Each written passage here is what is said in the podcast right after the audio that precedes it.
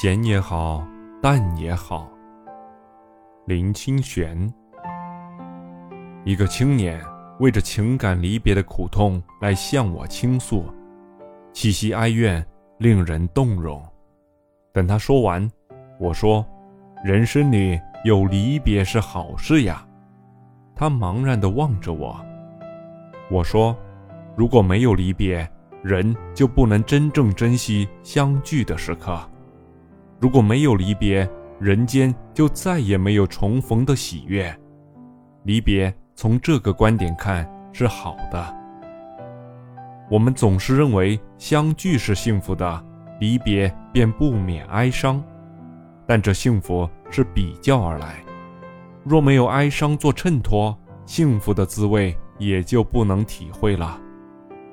再从深一点的观点来思考，这世间有许多的怨憎会。在相聚时感到重大痛苦的人比比皆是。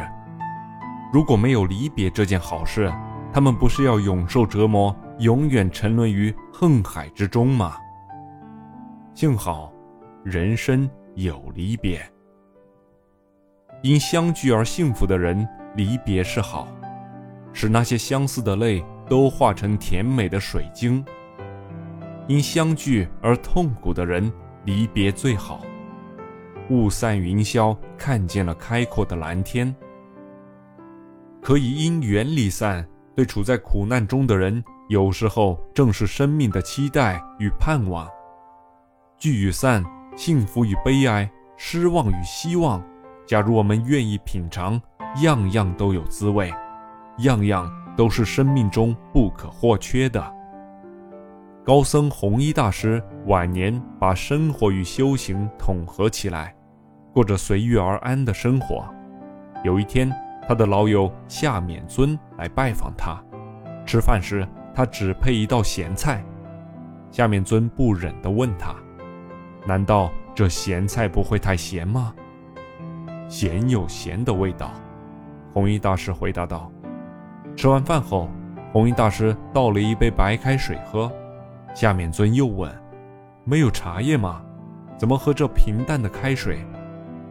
红衣大师笑着说：“开水虽淡，淡也有淡的味道。”我觉得这个故事很能表达红衣大师的道风。夏勉尊因为和红衣大师是青年时代的好友，知道红衣大师在李叔同时代有过歌舞繁华的日子，故有此问。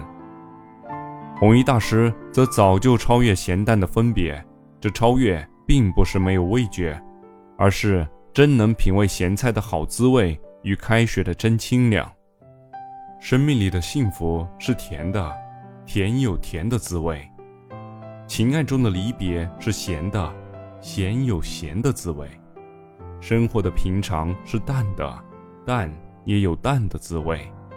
我对年轻人说，在人生里，我们只能随遇而安，来什么品味什么。